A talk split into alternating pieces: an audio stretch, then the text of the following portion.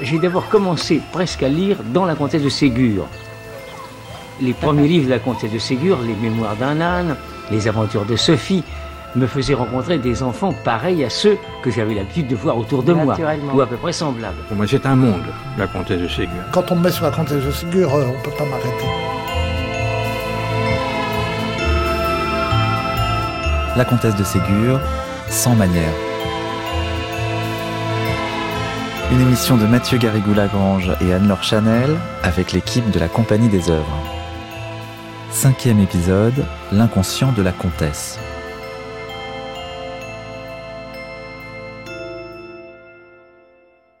La comtesse de Ségur serait une dame perverse et sadique. Et sa littérature apparemment vertueuse ne serait qu'une façon déguisée d'exprimer quelques penchants nullement recommandables, ni plus ni moins en somme qu'un théâtre de la cruauté. Alors écoutez, ce cliché du sadisme de la comtesse de Ségur m'irrite au possible. Archive René Girard avec Michel Polac en 1999. Avant d'acheter des livres sur la comtesse de Ségur, je regarde pour voir si ce cliché est là. N'est-ce pas? Et s'il est là, j'achète pas le livre. enfin, le cliché peut-être, mais enfin, avouez qu'elle a une propension. Non, non, écoutez, elle, elle dénonce le, la violence, la violence russe. Elle est contre. Oui. Alors elle reste un peu euh, hantée par ceci. Mais est-ce que c'est du sadisme ou du masochisme? Alors là, j'ai l'impression qu'on est un peu, si vous voulez, dans la l'affabulation moderne, la vulgate psychanalytique moderne. Voilà, alors on va, on va y revenir tout à l'heure. Je suis certain que là, vous avez tendance à rejeter.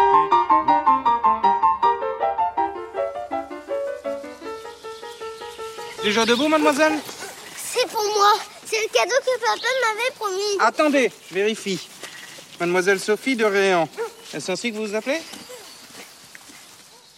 Hector de Villaret avait un soir interrompu une sage remontrance de son précepteur en disant Je ne suis plus un enfant, monsieur Paul, Villaret. t'as vu le cadeau de papa? T'es jaloux? Fais voir, Tu vas la casser. je te la rends tout de suite. Tu me promets? Oui. D'accord, tiens. La poupée de cire est une poupée qui est envoyée euh, par le père de Sophie, qui n'est pas là. Sophie de Mijola Mellor. Et elle arrive dans une boîte bien ficelée et il y a la description de l'ouverture de la boîte et de la découverte de la poupée. C'est un véritable accouchement. Ensuite, bon, Sophie a cette poupée magnifique, alors qui précisément a des cheveux frisés, et elle va d'abord la montrer à ses amis. Elle est vraiment là dans une position très vraiment la petite fille qui joue à avoir eu un bébé et qui en est fière et qui veut le montrer à ses copines. Mais elle s'en occupe toujours avec de très bonnes intentions. Elle veut lui réchauffer les pieds. Elle la met au soleil. Les pieds fondent puisque la poupée est en cire. Les yeux tombent à l'intérieur. Donc elle ne s'en occupe pas vraiment. Mais si, au contraire, c'est ça qui est dramatique. Sophie s'en occupe énormément. Qu'est-ce qu'elle lui fait faire? Elle veut lui apprendre à monter aux arbres. Du coup, elle se casse. En tous les cas, elle a de bonnes intentions, mais elle ne mesure pas du tout la nature de la poupée. Je crois que là, finalement, l'erreur de l'adulte ou de Sophie devenue mère de cette poupée, c'est de suivre son idée à elle et de ne pas s'aviser de ce que l'enfant voudrait ou de ce qui pourrait être bon pour lui de son point de vue à lui.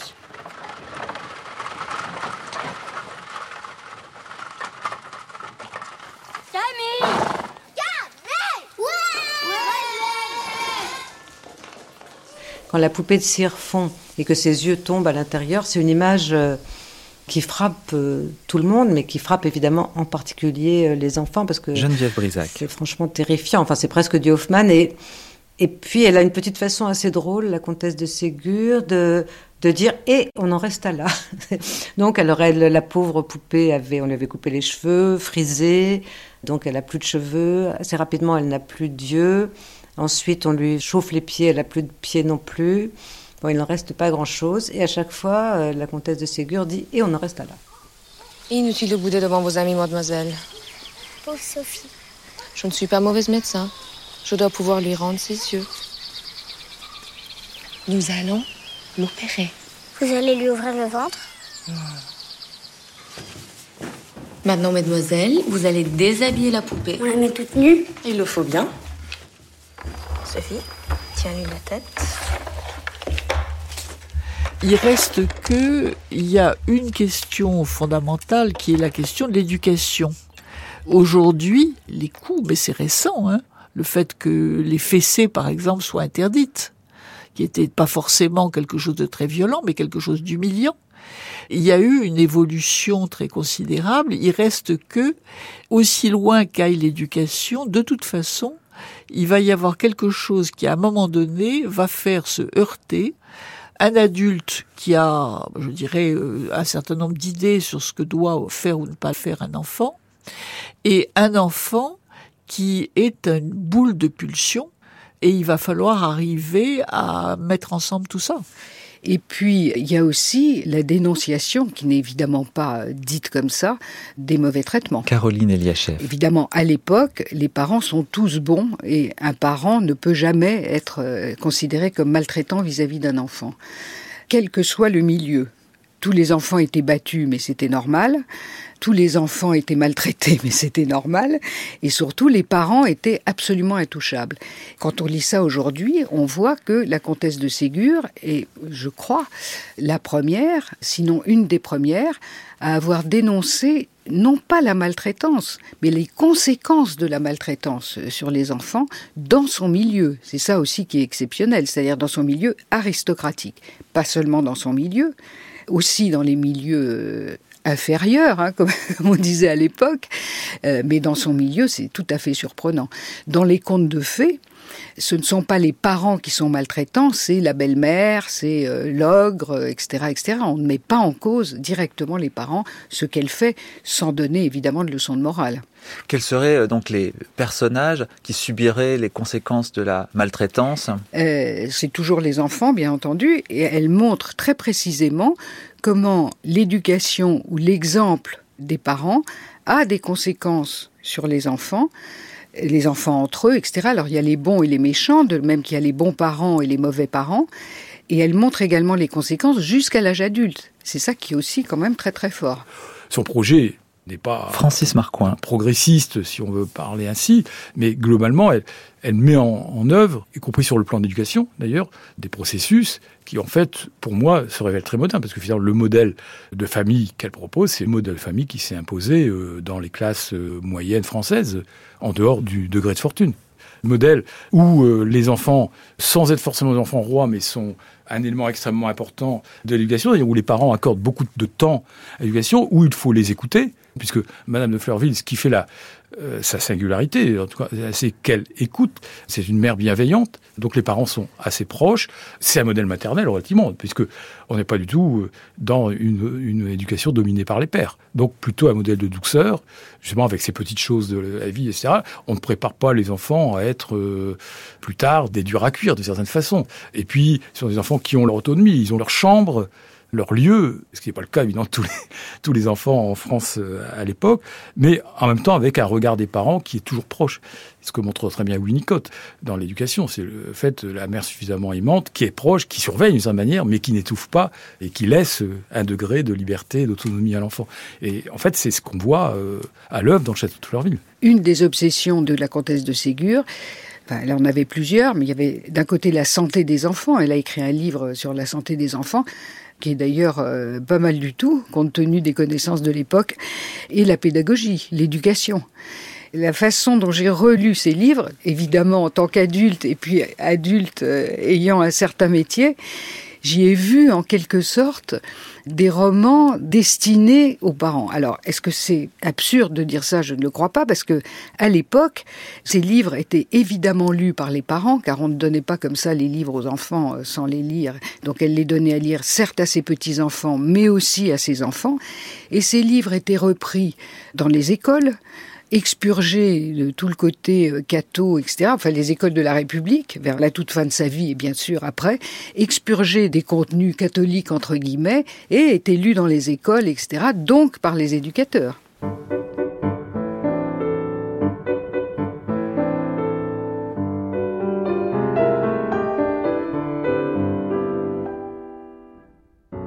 Alors on peut prendre justement un exemple qui est son livre Un amour d'enfant, et qui vise, selon vous, Caroline Eliachef, à éduquer les parents d'une petite fille qui s'appelle Gisèle. Un amour d'enfant, franchement, quand je l'ai lu, m'a épaté. Vous savez qu'on parle aujourd'hui euh, beaucoup, on dit l'enfant roi, etc. Très bien. Un amour d'enfant traite de l'enfant roi, mais à l'époque. Évidemment que les enfants rois ont toujours existé, c'est pas une nouveauté et c'est pas Françoise Dolto qui a inventé les enfants rois. C'est vraiment un livre didactique qui montre pourquoi un enfant prend le pouvoir dans sa famille par la faiblesse de sa mère et de son père. C'est ça qui est étonnant à l'époque parce que cet enfant est au centre de la vie du couple alors que à l'époque, franchement, euh, je ne pense pas qu'il y ait eu beaucoup d'hommes qui mettent leur enfant au centre de la vie du couple. Donc c'est d'une modernité incroyable. Alors on peut raconter un peu l'histoire? Alors, il s'agit d'une fille, Gisèle. Elle est belle, elle est intelligente, mais elle est méchante, menteuse, insupportable. Pourquoi est-elle insupportable? Parce que ses parents, d'abord sa mère puis son père, cèdent à tous ses désirs. Elle n'a aucune limite aucune limite et donc euh, elle est invivable. On voit des enfants comme ça aujourd'hui. À l'époque, on en voyait aussi, mais avoir mis le, père dans l'affaire, c'est quand même euh, assez surprenant. Il s'agit d'un d'un roman d'éducation. Comment va se développer cette fille Très mal? Ça va être de pire en pire jusqu'à ce qu'elle rencontre une tante, Madame de Monclin, qui est vraiment euh, une dolto en robe d'époque et qui va essayer de lui donner des solutions pour qu'elle se rééduque. Mais ces solutions sont impossibles puisque les parents ne tiennent pas le coup. Par exemple, une une solution comportementaliste. Tu serais tellement plus heureuse si tu étais plus gentille on t'aimerait beaucoup. Et Gisèle répond, ben oui, mais euh, c'est tellement agréable d'avoir tout ce qu'on veut. Euh, maman me cède toujours. Donc ensuite, Madame de Monclin essaie de lui dire, écoute, puisque tes parents n'y arrivent pas, c'est à toi d'y arriver. Et donc tu vas demander à tes parents de ne pas te céder. Gisèle le fait, les parents sont stupéfaits. Ça dure deux jours. Et Gisèle avoue à Madame de Monclin qu'elle n'aime pas ses parents, que ses parents lui cèdent toujours et qu'elle sent que c'est mauvais pour elle, mais évidemment, c'est trop lui demander. Et finalement, dernière solution, voyant que c'est de pire en pire, euh, Madame de Monclin lui dit Si tu vas au couvent, on va sûrement te renvoyer. La jeune fille la prend au mot, va au couvent pendant trois ans, et là, elle trouve un cadre. Et elle en est enchantée.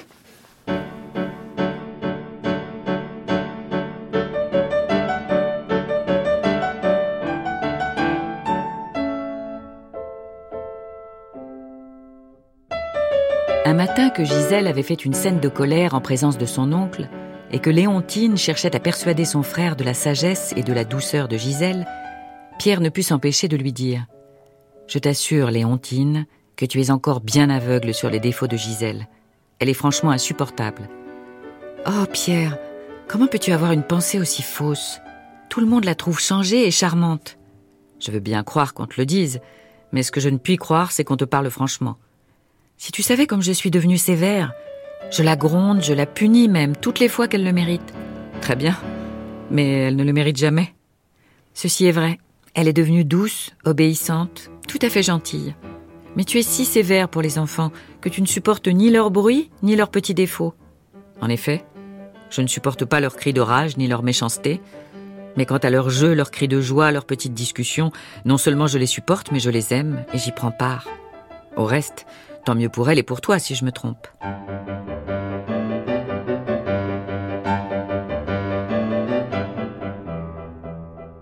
On pourrait penser que l'affaire s'arrête là, mais pas du tout. C'est ça aussi qui est extraordinaire, c'est-à-dire que euh, la comtesse de Ségur montre les effets de l'éducation sur les enfants petits, mais elle montre également les effets de l'éducation sur les choix de vie, les choix de vie à l'âge adulte.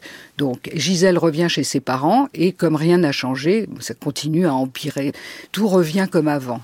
Elle a 17 ans, elle n'a qu'une solution pour quitter sa famille, c'est évidemment de se marier. Elle a le choix entre un jeune homme absolument idéal et charmant et un homme qui ressemble énormément à son père, qui a 40 ans et qui lui dit euh, J'accéderai à tous tes désirs. C'est celui-là qu'elle choisit. Ça va être un mariage catastrophique. Son mari va être ruiné. Et au bout de dix ans, elle revient pauvre, veuve. Elle revient chez ses parents. Et évidemment, il faut que ça se termine bien. Donc, euh, le jeune homme l'avait attendu et euh, ils se marièrent. et eurent beaucoup d'enfants à qui il ne laissait rien passer. Dans Quel amour d'enfant, j'avais fait un article un jour, mais je n'étais pas très contente. Et une de mes collègues, j'arrive plus à me souvenir son nom. Isabelle Nierchevrel. C'est pas gentil pour elle, qui a fait un article absolument éblouissant sur Quel amour d'enfant, en montrant que c'était, sans que ce soit jamais dit, la puberté. La gamine qui est mal dans sa peau, qui est mal à l'aise, à un moment, je sais qu'elle veut s'asseoir dans le fauteuil qui normalement est dévolu à sa mère. Donc, au fond, c'était une manière, je l'ai pas vu, je m'en veux, totalement indirect, de dire le malaise et le mal-être de la puberté. C'est pas si mal. Vous voyez? C'est aussi un amour d'enfant, le portrait d'un couple dans son rapport avec cette petite fille. Et on se rend compte qu'il y a compétition d'ailleurs entre l'homme et la femme dans le couple pour obtenir le plus d'amour possible de la part de, de la petite fille. Ce couple, les parents de Gisèle, il est un petit peu particulier d'abord parce qu'ils n'ont qu'un enfant ce qui à l'époque est quand même euh, assez rare. Et ça n'est pas un choix. De toute façon, choisir à l'époque était un peu compliqué. Donc ils regrettent de, de n'avoir qu'une fille. Cette fille est au centre de leur vie. Et il y a une compétition entre le père et la mère à qui serait le plus aimé. Donc déjà l'idée que il faudrait que les enfants aiment leurs parents et non pas que les parents aiment leurs enfants. Et d'autre part, il y a une compétition entre la mère et la fille. Et là, il y a une scène quand même tout à fait extraordinaire où la fille oblige son père à lui faire dire qu'il la préfère à sa mère en public, si je puis dire, c'est-à-dire devant d'autres membres de la famille. Et là, on a une scène proprement incestueuse. Euh, mais euh, voilà, euh, il ne s'agit pas de coucher avec son père, hein, mais simplement le père lui dit oui, je te préfère à ma femme, ce qui est quand même, enfin, ça va quand même assez loin. Hein.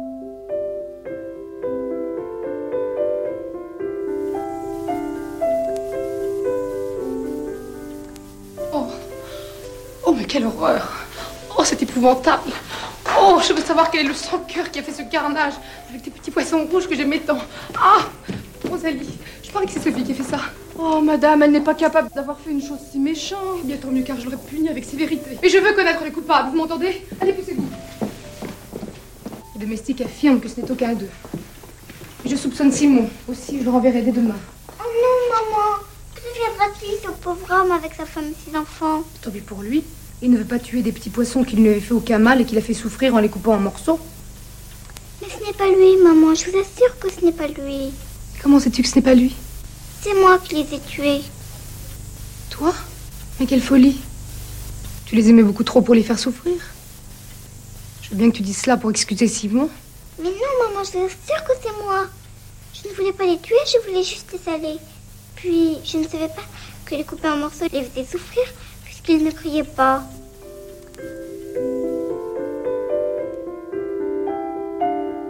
L'éditeur Jean-Jacques Pauvert. C'est le côté psychanalytique de la comtesse de Ségur. Ah oui, c'est- c'est c'est très riche. C'est pas moi qui l'ai remarqué le premier, mais je crois que Freud s'y était intéressé le premier. Il y a dans la comtesse de Ségur, il se dégage, je trouve, de la lecture des, des livres de la comtesse de Ségur, un malaise qui a des causes euh, psychanalytiques évidentes. On a beaucoup dit qu'elle était sadique, je trouve ça complètement idiot. Je vois pas en quoi elle est sadique. Euh, Enfin, ou alors peut-être j'ai une mauvaise compréhension, ou peut-être moi-même je suis tellement sadique que je ne le vois pas, on sait jamais. Mais je crois pas. Je crois qu'elle fait, elle essaye. Sophie, c'est un modèle. Archive Chantal Thomas. Et pour moi, les grands textes formateurs de tout, où j'ai tout retrouvé, ça a été successivement La Comtesse de Ségur, Colette et euh, Sade. Et, et pour moi, il y a une continuité entre ces trois auteurs. Il y a un écho. Ah oui, absolument. Et La Comtesse de Ségur, dans un autre registre, euh, un registre qui était beaucoup plus proche, effectivement, de mon enfance et de l'école religieuse. Oui.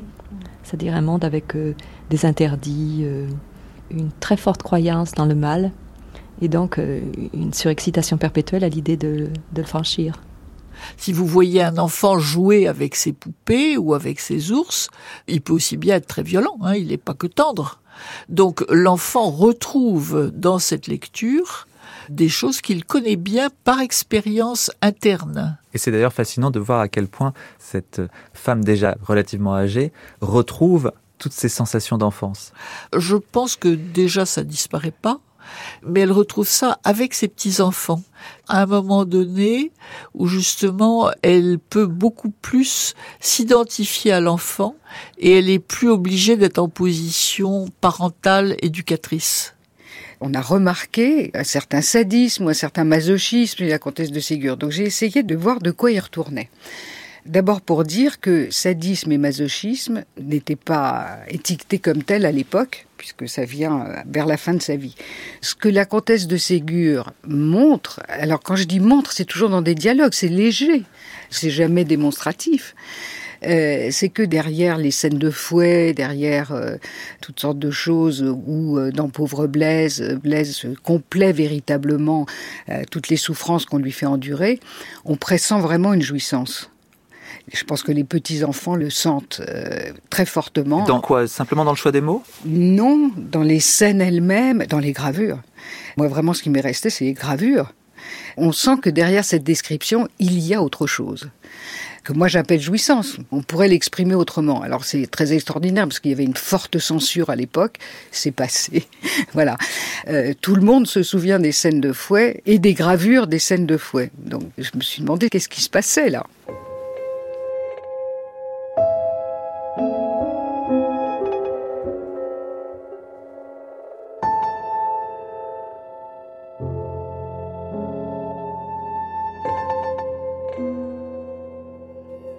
Sophie avait été emportée par Madame de Fleurville et Elisa chez Camille et Madeleine, qui l'accompagnaient. On l'avait également déshabillée, essuyée, frictionnée, et on lui passait une chemise de Camille quand la porte s'ouvrit violemment et Madame Fichini entra. Sophie devint toute rouge comme une cerise. L'apparition furieuse et inattendue de Madame Fichini avait stupéfié tout le monde. Qu'est-ce que j'apprends, mademoiselle? Vous avez sali? Perdu votre jolie robe en vous laissant sottement tomber dans la mare Attendez, j'apporte de quoi vous rendre plus soigneuse à l'avenir. Et avant que personne eût le temps de s'y opposer, elle tira le dessous de son châle, une forte verge, s'élança sur Sophie et la fouetta à bras redoublés, malgré les cris de la pauvre petite, les pleurs et les supplications de Camille et Madeleine, et les remontrances de Madame de Fleurville et d'Élisa, indignées de tant de sévérité. Elle ne cessa de frapper que lorsque la verge se brisa entre ses mains. Alors elle en jeta les morceaux et sortit de la chambre. Madame de Fleurville la suivit pour lui exprimer son mécontentement d'une punition aussi injuste que barbare. Croyez, chère madame, répondit madame Fichini, que c'est le seul moyen d'élever des enfants. Le fouet est le meilleur des maîtres. Pour moi, je ne connais pas d'autre.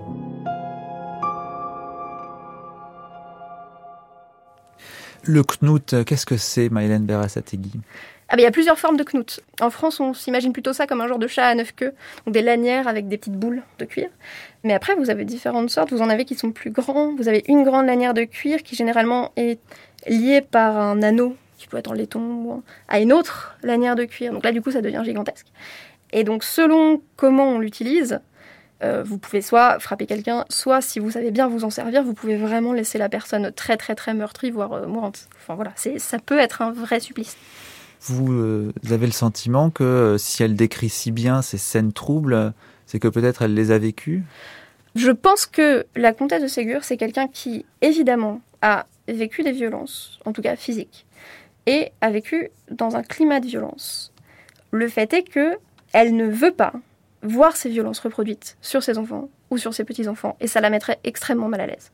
Je crois que la raison pour laquelle ça a un tel impact sur elle, c'est qu'elle sait qu'il y a un lien entre les violences physiques et certaines formes de pratiques sexuelles.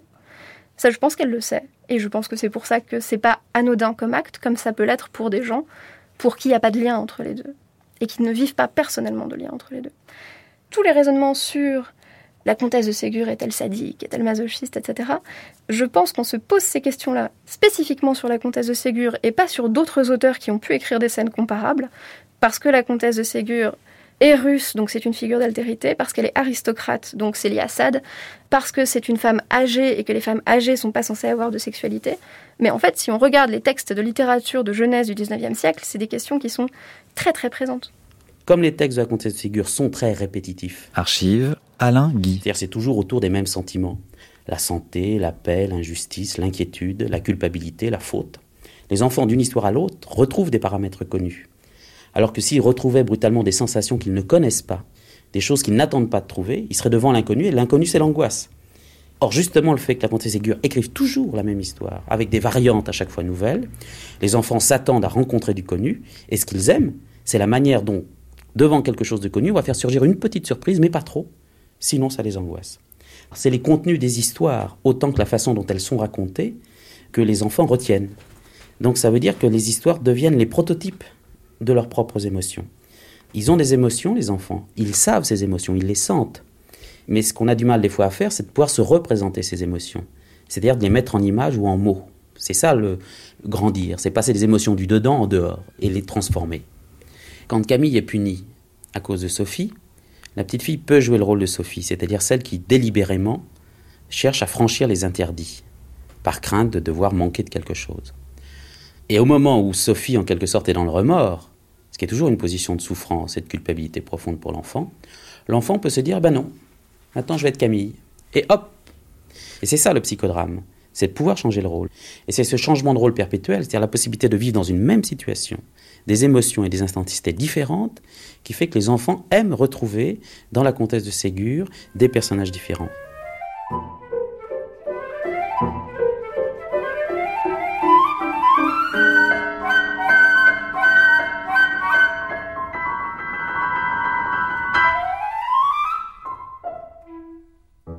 Que dit Freud? Freud dit, à mon époque, les enfants ne sont plus battus, ce qui est évidemment faux. Il ne dit pas un mensonge, ce qu'il dit, c'est que les gens qui viennent le voir ne lui ont pas raconté ça et que lui, manifestement, ne battait pas ses enfants. Mais ça n'était pas la réalité. En revanche, il dit, des grands obsessionnels et des grandes hystériques qui, viennent me voir pour être guéris me racontent tous des scènes où un enfant est battu. Ils racontent ces scènes soit des scènes fantasmées, soit des scènes qu'ils ont vues, avec toutes sortes de variantes. Mon père me bat, je vois qu'on boit un enfant, enfin il y a toute une déclinaison euh, possible. Et il dit, c'est très fréquent, on me raconte ça très souvent, et c'est toujours associé à une activité masturbatoire, et dit-il, je ne sais pas si elle est sadique ou masochiste. C'est tout ce qu'on trouve dans la comtesse de Ségur. Mon père me bat, un enfant est battu, etc., etc. Alors, est-ce que les enfants se masturbent en, lisant ces scènes? Peut-être. Et euh, je pense que, en tout cas, il ne faut pas leur demander.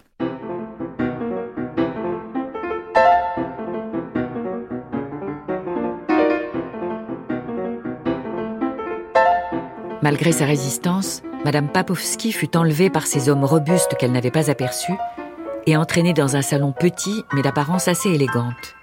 Quand elle fut au milieu de ce salon, elle se sentit descendre par une trappe à peine assez large pour laisser passer le bas de son corps. Ses épaules arrêtèrent la descente de la trappe.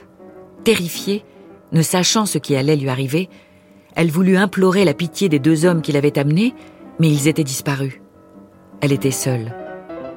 À peine commençait-elle à s'inquiéter de sa position qu'elle en comprit toute l'horreur elle se sentit fouettée comme elle aurait voulu voir fouetter ses paysans. Le supplice fut court, mais terrible. La trappe remonta. La porte du petit salon s'ouvrit. Vous pouvez sortir, Maria Petrovna, lui dit le capitaine Ispravnik qui entrait en lui offrant le bras d'un air souriant. Elle aurait bien voulu l'injurier, le souffleter, l'étrangler, mais elle n'osa pas et se contenta de passer devant lui sans accepter son bras. Le capitaine Ispravnik, bas et familièrement. Vous me direz bien quelques paroles gracieuses, ma chère Maria Petrovna, devant tous ces gens qui nous regardent. Un petit sourire, Maria Petrovna, un regard aimable, sans quoi je devrais vous faire faire connaissance avec un autre petit salon très gentil, bien plus agréable que celui que vous connaissez.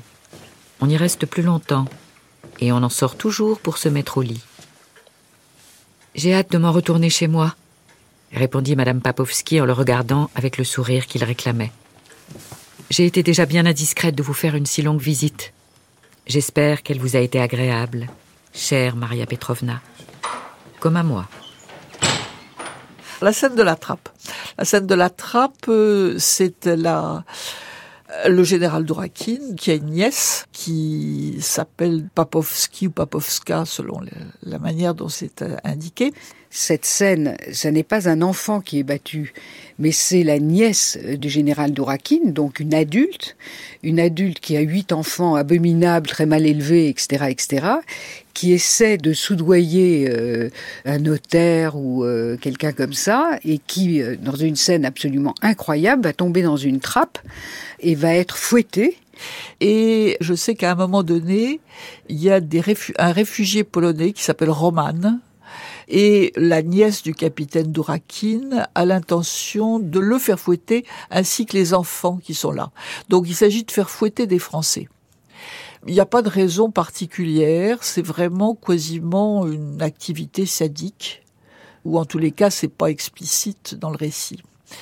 Et le général Dourakin l'apprend, se met extrêmement en colère, et dit que si jamais Papovski euh, fait fouetter ses Français, elle sera elle-même fouettée euh, terriblement et qu'il va, euh, c'est lui qui va s'en occuper.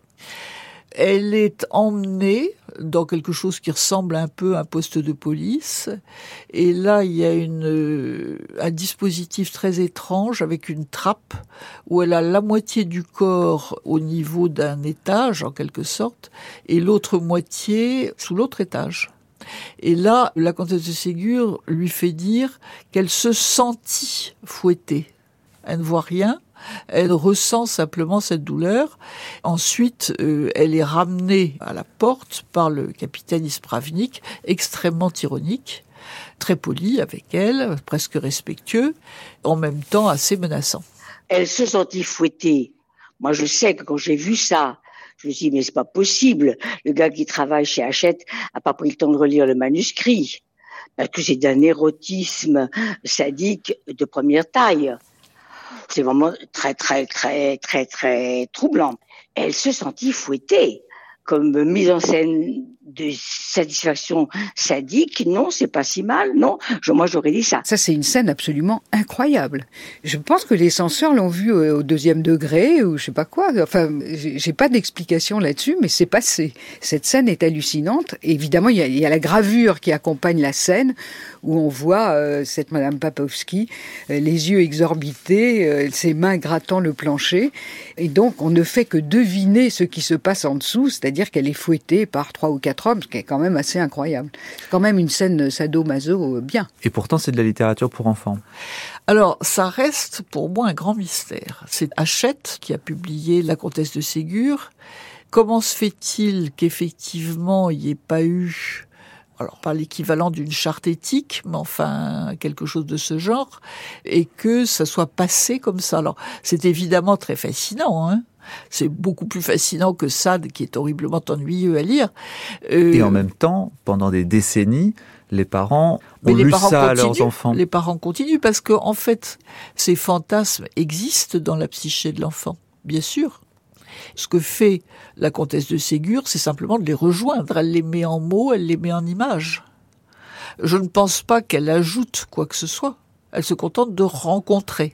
Donc elle se souvient des fantasmes qu'elle avait enfant elle s'en souvient et je dirais qu'effectivement il n'y a pas eu de refoulement, mais pour moi la comtesse de Ségur s'en souvient parce que elle a été authentiquement une enfant battue et abusée, chez laquelle toute cette violence parentale, maternelle, a suscité un excès d'excitation sexuelle très prématuré et probablement bon qu'il l'a suivi toute sa vie et dont elle s'est j'imagine libérée elle avait une soixantaine d'années quand elle a commencé à écrire.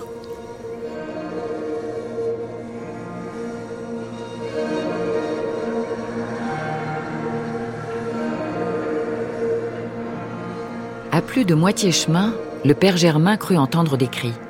Il s'arrêta, prêt à l'oreille. Bien sûr, c'est quelqu'un qui crie, pourvu que ce ne soit pas un malheur arrivé à mademoiselle Félicie.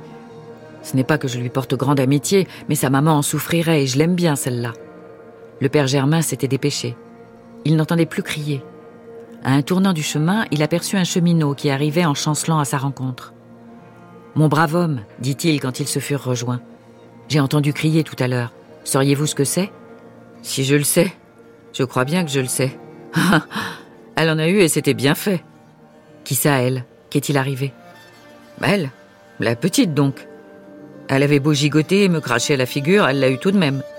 Mais quoi? Qu'a-t-elle eu Expliquez-vous donc, que je vous comprenne. Il y a qu'une petite demoiselle courait. Le chemin était juste pour passer à cause d'un tas de fagots versés au milieu du passage. La petite était embarrassée pour enjamber les fagots. Moi qui suis bonhomme et affectionné aux enfants, je lui prends les mains pour lui venir en aide. Elle me dit Ne me touchez pas, vieux sale. Elle arrache ses mains des miennes. La secousse la fait tomber. Moi qui suis bonhomme et affectionné aux enfants, je lui pardonne sa sottise et veux la relever. Elle me détale un coup de pied en plein visage en criant Je ne veux pas qu'un paysan me touche. Laissez-moi malpropre, grossier, dégoûtant. Ah, mais c'est que moi qui suis bonhomme, je commençais à ne pas être trop content. Plus je la tirais, plus elle m'agonisait de sottise, plus elle jouait des pieds et des mains. Finissez, mademoiselle, que je lui dis. Je suis bonhomme et j'affectionne les enfants, mais quand ils sont méchants, je les corrige, toujours par affection. Osez me toucher, rustre, et vous verrez. Puis la voilà qui se met à me cracher à la figure. Pour le coup, c'était trop fort. Je casse une baguette, j'empoigne la petite et je la corrige. Quand je vois qu'elle en a assez, je la pose à terre. Vous voyez, mademoiselle, que je lui dis, comme j'affectionne les enfants. Vous voilà corrigée. Je suis bonhomme, j'ai pas été trop fort. Ne recommencez pas. Elle est partie comme une flèche, et voilà.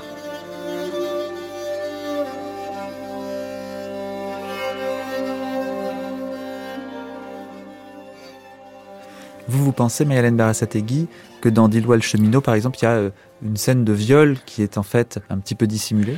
Je pense que plus généralement, dans la littérature de jeunesse du XIXe siècle, euh, je pense qu'il y a des scènes de violence physique qui servent de révélateurs pour des scènes de violence sexuelle. Je pense que les scènes de violence sexuelle, c'est des scènes qu'on ne peut pas écrire, et que les scènes de violence physique qu'on a le droit d'écrire, elles servent en partie à remplacer ça. Par exemple, dans son famille, vous avez un passage très connu où le padron de la rue de l'Oursine, avec ses petits ramoneurs, s'amuse à fouetter ses petits ramoneurs, sauf un, qu'il appelle son mignon et qui lui est chargé de fouetter les autres et qui est particulièrement joli. Vous avez des sous-entendus comme ça. Dans plusieurs œuvres, il y a un continuum entre les violences physiques et les violences sexuelles qui est plus assumé et plus clair qu'il ne l'est aujourd'hui, où on a tendance à penser ça comme des questions très séparées et qui n'ont rien à voir euh, les unes avec les autres. Guillois a comme explication qu'il était affectionné des enfants. Ouah Et moi j'invente, j'imagine Ségur trouvant le canard local dans la cuisine, tournant les pages, tombant sur le fait divers d'un cheminot ayant agressé, d'une manière ou d'une autre, un mouflet. Et que son excuse ou sa raison, c'est de dire qu'il est affectionné des enfants c'est comme adulte que je l'ai vu. Comme môme, j'ai lu ce bouquin-là comme j'ai lu lire quasiment tous ces livres quand j'étais enfant, aucun souvenir. Bon. Mais quand j'ai relu ça, ah, j'étais sidérée, sidérée. Mais il n'y en a pas tant que ça, des choses comme ça, mais il y a une présence du corps jusque dans la sexualité qui est rarissime en littérature jeunesse quand même. Hein. C'est un effet de, de rapt. Marianne Alphand. D'emportement. Et ça correspond tout à fait. Alors, voilà, c'est ce qu'on attend d'un livre, c'est qu'il nous ravisse. Mais dans La Comtesse de Ségur, ces adultes excentriques qui vont conduire l'histoire, ce sont des ravisseurs. Quand on prend par exemple l'excentrique Monsieur Georget dans Le mauvais génie, il va euh, s'enticher de Julien, qui est un petit valet de ferme qui garde les dindons, il va vouloir à toute force que Julien euh, soit vienne avec lui, soit élevé par lui, etc. Et l'enfant est, ravi, dans tous les sens du mot. On va dire qu'aujourd'hui, euh, on va trouver curieux la façon dont euh, l'adulte veut s'emparer d'un enfant. Mais c'est ça qui se passe dans la plupart des livres, et c'est ça qui nous tenait. Dans Jean qui grogne et Jean qui rit, c'est Monsieur Abel hein, qui apparaît comme un voleur et qui va euh, vouloir absolument s'attacher Jean qui rit, et qui va euh, s'occuper de lui, en faire plus tard son domestique, etc. On dit maintenant aux enfants de ne pas suivre un inconnu. Et c'est ce qui se passe dans tous ces livres. On suit un inconnu. Jean qui rit va suivre Monsieur Abel. Julien va suivre euh, Monsieur Georget. Quand on relit ça avec le recul, on se dit c'est étonnant. Il y a une espèce de scène de séduction du général Dourakine dans euh, dans l'auberge de l'ange gardien où il parle à Jacques et Paul, il les trouve charmants, etc. Lui, il se sent seul, il n'a pas de famille et il dit venez, venez, venez avec moi, mes petits, euh, je m'occuperai de vous, je vous gâterai, je serai votre petit papa, etc. Je pense qu'aujourd'hui, un écrivain pour enfants écrirait quelque chose comme ça, ça passerait pas. C'est le courant un peu sombre aussi euh, de l'œuvre de la comtesse de Ségur c'est quelque chose qu'elle écrit et c'est quelque chose qui est consubstantiel pour elle au rapport de pouvoir néfaste. C'est quelque chose qu'il faut vraiment arrêter. Et elle écrit pour des gens qui peuvent vivre ces situations-là et elle leur donne des stratégies pour survivre à ces situations-là. Elle leur dit, il y a d'autres gens sur lesquels vous pouvez vous appuyer qui ne sont pas vos parents. Allez les chercher, ils existent.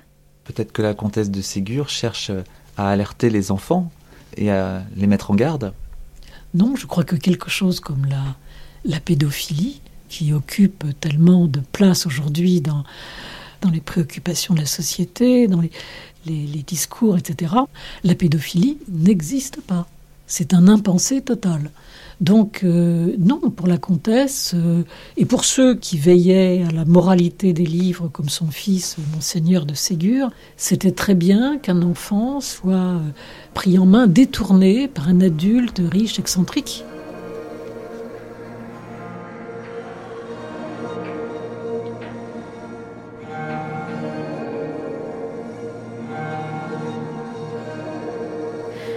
Cheminot, je pense que c'est un des livres qui mérite le plus d'être redécouvert parce que, avec Quel amour d'enfant, c'est le livre qui parle le plus de rapports de pouvoir.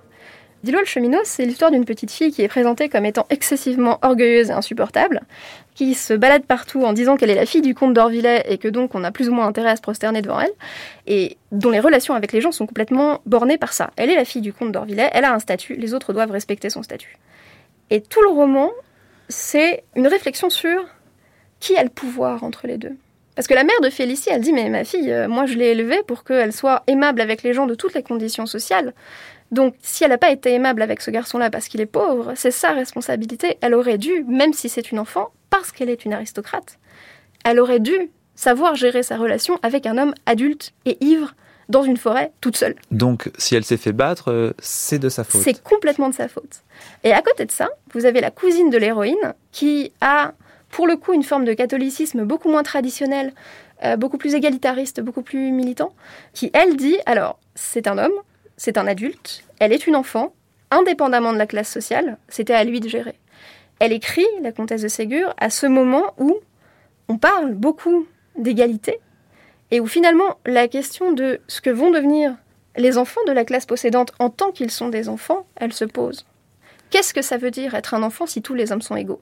Est-ce que ça veut dire que tous les hommes ont le droit de vous sauter dessus? C'est ça la vraie question. Est-ce que les classes sociales jouent aussi dans cette scène? Oui, bien sûr. Les classes sociales sont très marquées. Hein. La plupart des, personnages sont des personnages euh, qui appartiennent à l'aristocratie.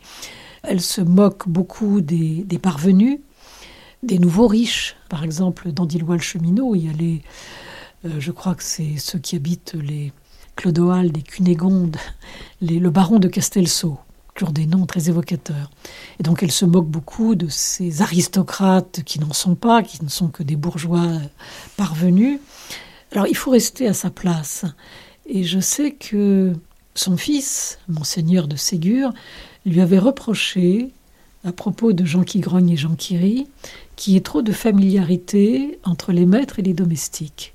Il fallait rester à sa place, parce que Jean, Jean qui rit, qui au fond vient d'une ferme, est ensuite placé comme garçon de café, et devient ensuite euh, valet de chambre dans une famille euh, noble pour assister un petit garçon mourant. Alors, encore une scène extraordinaire.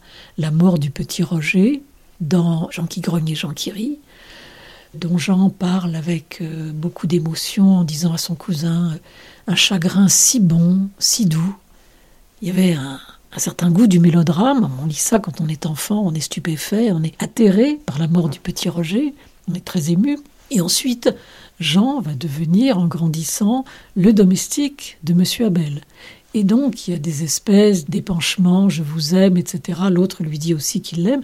Et là, il y avait une espèce de réprobation de la part de monseigneur de Ségur. C'était trop, il fallait marquer quand même un peu mieux les distances entre les maîtres et les domestiques. C'est là que le paternalisme apparaît le plus, naturellement, et quelquefois de façon gênante, parce que lorsque les riches font le plus de bien aux pauvres, ils le font avec une sorte de générosité excessive, en concentrant leur générosité euh, sur leurs protégés, ça a quelque chose de gênant, et puis entre les gentils et les méchants, euh, l'opposition est telle que c'est pratiquement insupportable. Un exemple qui réunit les deux, c'est Jean qui grogne et Jean qui rit où Jean qui rit est pieux, bon petit garçon, etc. Jean qui grogne est grognon, comme son nom l'indique.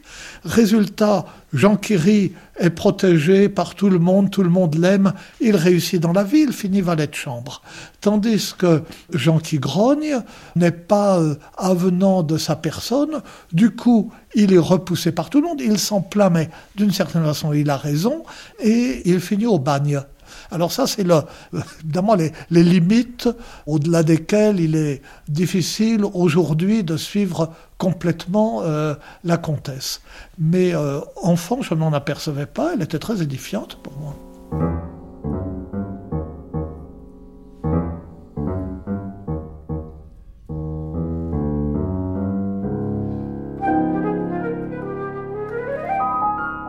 Moi, je trouve que la, la, présence quand même du milieu social est très très forte. C'est frappant, je dirais, par le caractère euh, très chrétien, quasiment à toutes les lignes. Et là, c'est la dimension morale qui est très nette. Nathalie Frolov. Euh, on, est quand même dans un milieu social très étonnant, avec ces gens de maison qui sont tous là, avec euh, cette espèce de lointain des colonies, avec l'esclavage. On n'a pas l'impression, en fait, d'être après la Révolution française, d'une certaine manière. Voilà, c'est comme si on avait enjambé complètement euh, cet aspect-là. Il y a une nostalgie de l'ancien régime peut-être aussi chez elle. Oui, une nostalgie très très forte. Alors peut-être ça, c'est son côté russe, parce qu'effectivement la révolution n'a pas eu lieu. Et je trouve que là, elle, elle est encore dans ce monde-là où d'une certaine manière, la France n'aurait pas connu la Révolution. Alors cela dit, c'est très compliqué hein, au XIXe siècle. Hein. Euh, on est dans des allers-retours permanents entre la Révolution, les révolutions et la restauration de la monarchie, ensuite l'Empire, c'est très complexe.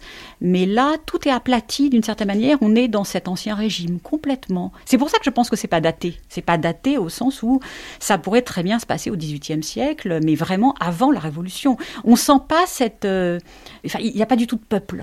Il y a vraiment une hiérarchie sociale très très forte, très marquée quand même qui là, là je trouve, est, quelque chose de, très compliqué à lire maintenant.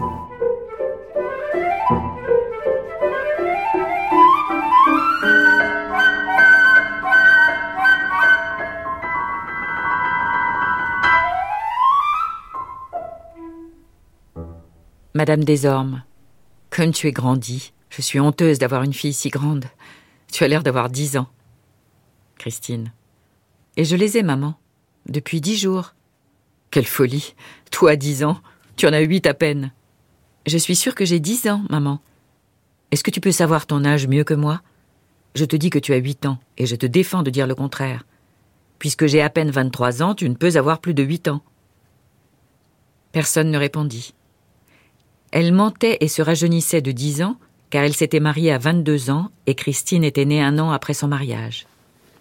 Caroline Liachef, il y a aussi, dans certains livres de la comtesse de Ségur, la thématique du vieillissement et du refus de vieillir. Est-ce que vous pouvez nous en parler? C'est au sujet de Madame Desormes, et je crois que c'est dans François le Bossu. Oui, c'est dans François le Bossu. Alors, effectivement, la comtesse de Ségur était assez critique sur les femmes qui voulaient rester jeunes. C'est dans plusieurs livres, mais effectivement, dans François le Bossu, c'est très net, car Madame Desormes a donc une fille, et sa passion, c'est elle-même. Euh, et la passion de rester jeune. Et pour cette passion, évidemment, sa fille la gêne. Puisque si sa fille grandit, on va connaître son âge. Et donc elle ment sur son âge, etc. Donc il y a des scènes étonnantes où elle, oblige sa fille à lui dire, euh, elle lui demande quel âge as-tu? Euh, La fille lui répond, j'ai 10 ans. Mais non, tu as 8 ans. Ces scènes, évidemment, m'ont rappelé des scènes que moi j'ai vécues aussi, enfin qu'on m'a racontées, mais à mon époque. Autrement dit, ça existe à toutes les époques. Mais la particularité dans François le Bossu, c'est que Madame Desormes, non seulement veut rester jeune, mais elle est négligente avec sa fille. Ça, c'est aussi un thème extrêmement intéressant, c'est-à-dire que d'un côté, il y a la maltraitance effective, on fait quelque chose qui fait mal à l'enfant. La négligence, c'est autre chose. La négligence, c'est ce qu'on ne fait pas. Elle ne lui donne pas à manger, elle l'abandonne pendant des années, elle lui dit qu'elle est laide, etc. C'est tout ce qu'on ne fait pas. Et cette négligence, c'est également un thème extrêmement moderne. Il y a une anecdote que raconte euh, la fille de la comtesse de Ségur. Elle raconte que le modèle de cette Madame des Ormes, elle l'a connue et qu'en réalité, elle n'avait pas une fille, mais elle avait un fils. Ce fils a été envoyé à l'étranger pendant des années et quand il est revenu, grâce à la comtesse de Ségur, il a fait un très beau mariage. Et donc, la comtesse de Ségur l'invite et lui dit euh, Quel âge avez-vous? Et il lui répond j'ai un an de moins que ma mère. La comtesse de Ségur, surprise, comment est-ce possible? Dit oui, j'ai 29 ans et ma mère dit qu'elle a 30 ans.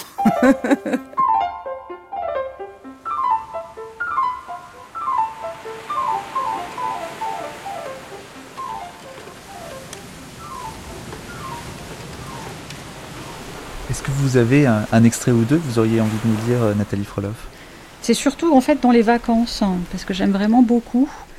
En fait, il y a trois soirées où le personnage de Paul va raconter euh, son aventure inouïe avec le naufrage, et c'est le moment du naufrage qui, je trouve, euh, est extrêmement vivant. Voilà, le chapitre s'appelle La mer et les sauvages, c'est incroyable hein, quand même. On est complètement ailleurs, on n'est plus du tout chez les, petites filles modèles dans le château, on n'est plus du tout là. Hein. Voilà, le naufrage. Donc depuis deux jours, il faisait un vent terrible, tout le monde avait l'air inquiet. Euh, ni le capitaine ni le Normand ne s'occupaient plus de Paul ni de moi. Maman me tenait près d'elle, etc. Donc euh, grand bruit, des cris horribles, on court, etc. Euh, j'entendis qu'on criait les chaloupes à la mer. Le commandant, voyant le vaisseau prêt à s'engloutir, fit partir le plus de monde possible sur la première chaloupe et ordonna à ses gens d'enlever les personnes qui restaient et de les sauver de gré ou de force, en les faisant passer sur la seconde chaloupe. Des matelots enlevèrent maman et ma tante malgré leurs cris. Papa et mon oncle voulaient aller nous chercher, on leur dit que nous étions déjà embarqués. Dans le tumulte et la frayeur d'un naufrage, c'était vraisemblable. On les jeta dans la chaloupe où ils trouvèrent maman et ma tante qui nous appelaient à grands cris. Papa voulut s'élancer sur le vaisseau, le retint de force. Mon oncle cria Attendez-moi et remonta sur le bâtiment. Leur chaloupe trop chargée fut presque immédiatement engloutie par une vague énorme, avant que mon oncle la perdît de vue. Le Normand proposa de mettre à la mer un grand baquet où mon oncle pourrait tenir avec Sophie. Et Paul, dit mon oncle, je ne partirai pas sans Paul. Comprenant enfin que s'il me prenait avec lui, le baquet ne pourrait plus supporter le poids, il consentit à me confier au commandant, qui lui jura qu'il fera tous ses efforts pour me sauver, qu'il me soignerait et m'aimerait comme si j'étais son propre fils. Mon oncle partit avec Sophie, je pleurais, car je croyais bien qu'ils allaient s'engloutir comme les chaloupes le bon Normand et Monsieur de Rosebourg ne perdirent pas de temps pour faire un radeau sur lequel le Normand mit un petit tonneau. Alors donc effectivement le, radeau est construit tout de suite, hein, c'est extraordinaire. Sur lequel le Normand mit un petit tonneau d'eau et des provisions. Il passa une hache à sa ceinture et à celle du commandant, pensa au rame, à la boussole, et je me trouvais sur le radeau dans les bras du commandant. Il regardait son pauvre vaisseau d'un air aussi triste que mon oncle m'avait regardé en me quittant. Et quand le vaisseau acheva de se briser et fut enlevé par les vagues, je vis pour la première fois des larmes dans les yeux de mon cher commandant. Il se détourna, passa le dos de sa main sur ses yeux et reprit tout son courage. Je ne voyais plus le baquet de mon oncle, les vagues étaient trop hautes. Pendant que le Normand ramait, M. de Rosebourg me posa sur ses genoux en me disant Dors, mon garçon, dors sur les genoux de ton père. Tu seras à l'abri des vagues. Appuie ta tête sur ma poitrine. Mais cela ne dura pas longtemps, car tout d'un coup, une grosse vague vint les couvrir. J'entendis un affreux cri, puis je ne vis plus rien. Maman était disparue, tous avaient été engloutis par la vague. Cette nuit, je me suis souvenu de tout cela. C'est une scène euh, extraordinaire. Et ce qu'elle est faite pour l'enfance, c'est comme euh, finalement le premier film que j'ai vu, et je crois que je ne suis pas la seule à avoir été traumatisée par ça, c'était Bambi, et c'est la mort de la, la mère de Bambi dans l'incendie de la forêt. Quoi. On montrait aux enfants des choses qui Maintenant, on dirait non, c'est peut-être pas pour eux, cette histoire de vagues qui emporte la mer. C'est assez extraordinaire, je trouve, comme passage, parce qu'on est en plein naufrage. On ne comprend pas grand-chose euh, aux personnages qui vont sur les bateaux. On est tout emmêlé. Ce qu'on comprend juste, c'est qu'en fait, il est en train de, perdre ses parents, et en particulier son père, et qu'il retrouve, mais immédiatement en une page, un père de substitution qui est mieux qu'un père. Et c'est d'ailleurs ce que va lui dire, euh, peu de pages après. Paul va expliquer qu'il s'entendait pas du tout avec son père. Euh, Et M. Monsieur de Rosebourg va lui dire on parle pas comme ça des, des, morts, c'est pas bien. Et, finalement, il retrouve un père parfait qui d'un seul coup s'occupe de lui, est attentionné. Euh, c'est assez extraordinaire, je trouve, de retrouver ce père parfait, bienveillant, chaleureux, et puis qui le sauve. Il est sauvé. C'est le rêve de tous les enfants de changer ses parents contre euh, des parents imaginaires. Est-ce que c'était le rêve peut-être de Sophie aussi, euh, de Ségur? Oui, je trouve. Alors, ça me fait penser à un, un livre que j'aime beaucoup de Claude Ponty, qui est un catalogue de parents. C'est assez génial. Donc, vous avez des, des parents à toutes les pages, avec toutes les familles, et puis on voit bien qu'elles n'ont pas l'air toutes très très bien. C'est un peu ça, oui. Là, là d'un seul coup, c'est quand même extraordinaire. Même pas une page, il perd tout, mais il retrouve illico un père extraordinaire. Donc c'est pas si grave finalement de perdre son père. Il y a les larmes quand même du, nouveau père. Il y a les larmes qui voit de Monsieur de Rosebourg qui voit son navire en fait chavirer. Je ne sais pas si c'est pas si grave. On voit une gravité quand même par ses larmes, parce qu'on comprend bien qu'un homme qui pleure dans un livre, c'est pas très courant. Même dans la littérature, le cinéma, c'est pas courant. Donc je trouve que là, il y a une émotion qui surgit, et c'est plus à travers effectivement là l'adulte qu'on sent qu'il s'est quand même passé quelque chose de très. On a l'impression que Paul a rien compris en fait. La perte, effectivement, ça n'a pas l'air grave. Il y a des morts sans arrêt. Il y a des morts, il y a des accidents, il y a, des choses extrêmement violentes. J'espère qu'on ne va pas se mettre à expurger la, comtesse de Ségur pour ne pas blesser les uns et les autres, parce qu'il y aurait beaucoup de choses à expurger. Est-ce qu'on parle aujourd'hui comme ça de la mort aux enfants? Je ne le crois pas. Euh, les petites filles modèles euh, commencent par euh, la mort du cocher. la sœur de Gaspard, ça commence par la mort de la mère, ça se termine par la mort de Gaspard. Entre-temps, il y a encore des morts. Parfois, il y a des scènes. Alors là, on voit bien que, d'une certaine manière, ça fait avancer l'action.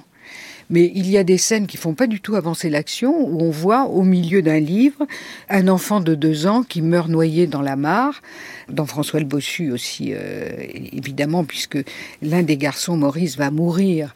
C'est un enfant, il a dix ans, et il raconte qu'il se sent mourir qu'il est content de ne pas être avec ses parents pour ne pas leur faire de peine et se dire il faut l'écrire à l'époque hein. évidemment il va mourir en bon chrétien etc et les enfants font mourir les animaux de façon parfois cruelle, comme ils le font à peu près tous. Hein. Sophie, dans les malheurs de Sophie, c'est une tueuse en série, qui elle-même est menacée par des animaux cruels. Donc euh, il y, a tout cet imaginaire enfantin autour de, autour de la mort.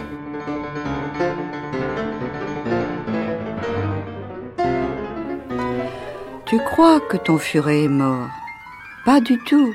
Il vit encore.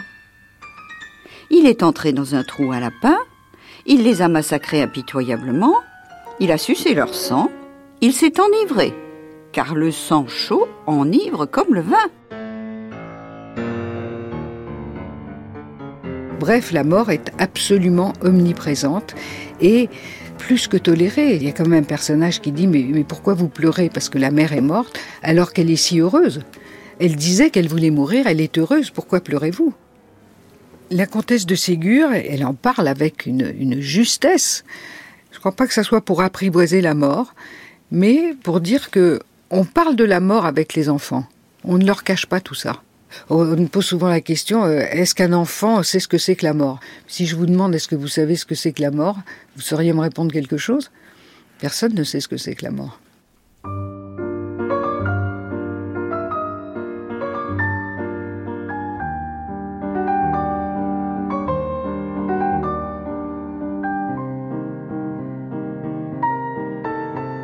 C'était La Comtesse de Ségur, sans manière, une émission d'Anne-Laure Chanel et Mathieu Garrigou-Lagrange, avec l'équipe de la Compagnie des œuvres.